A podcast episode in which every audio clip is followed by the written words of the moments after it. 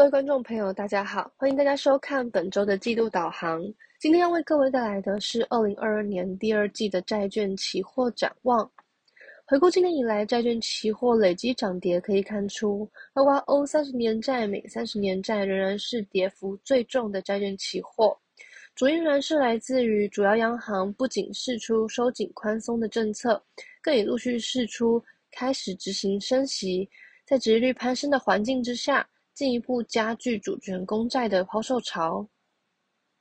接着，我们可以看到近一年以来已开发国家十年债值率的走势。这个部分相当于市场对于景气展望看法的动向。那可以看出，今年以来在经济复苏、通膨攀升之下，进一步推升公债值率之疫情前的水位。在货币政策方面，可以看到美国、英国以及加拿大等央行政策态度鹰派，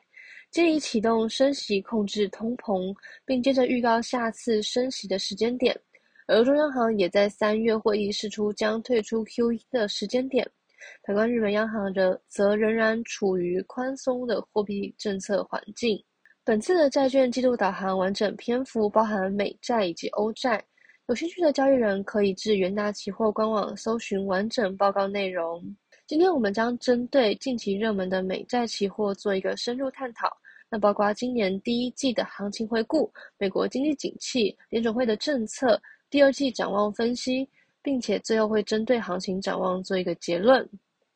首先，由十年期美债期货近半年的表现回顾中可以发现，期指几乎承压于长短均线的下方。并且从今年以来，美国联准会释出偏鹰派的政策立场之后，使得美债期货的卖压加剧。另外，在景气现况方面，美国三月的 ISM 制造业及非制造业 PMI 皆高于荣枯线的上方，显示市场正面看待产业前景。但受到乌俄乌战火不确定性的影响，乐观程度相较于前几个月消退。而最新三月失业率则续降至三点六 percent，在劳动参与率上升、薪资薪资成长加速之下，就业市场持续保持强劲。而在通膨指标方面，二月 PCE 及核心 PCE 年增率双双上扬，并已超过十个月维持于两 percent 以上，显示高通膨并非暂时性的，也将促使联准会加速升息以抑制通膨。根据联准会最新会议结果显示，不但将利率调升一码，更暗示最快五月会决定是否启动缩表，并且不排除一次升息两码的可能性。而在步入升息循环之际，由于当前外围风险环绕、疫情反复，加上俄乌战火持续，影响市场展望，因此近期美债直利率出现平坦化甚至几乎倒挂的现象。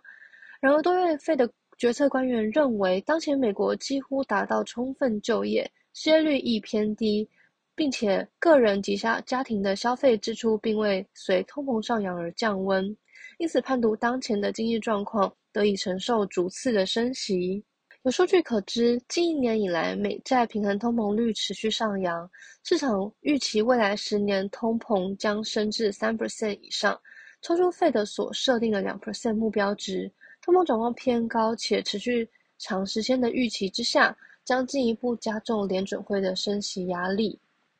另一方面，根据 Fed Watch 数据显示，联邦基金利率期货合约市场预期，二零二二年联准会将执行多次的升息，其中五月一次升息两码的几率则高达九十六 percent，并预期年底利率可能升至二点七五至三 percent 的利率区间。最后，我们看到结论的部分。由于当前美国经济数据亮眼，市场也看好整体经济前景与就业市场发展，支撑联准会实施紧缩货币政策。而根据目前联准会释出的政策路径显示，最快五月将公布缩表的进程，以及可能一次升息两码的预期。另外，我们可以看到技术指标方面，当前十年期美债期货的走势反压于长短均线的下方。空方格局明确，预计美债走势将持续走弱。最后，我们欢迎投资朋友们继续关注我们元大期货研究最前线的频道，里面有非常多丰富的影音内容，都是由我们研究团队分析师群所精心准备的议题。喜欢我们的影片的话，也不要忘记按赞、订阅、分享。以上就是我们研究团队为您带来的第二季债券季度导航，谢谢各位收看，我们下次再见。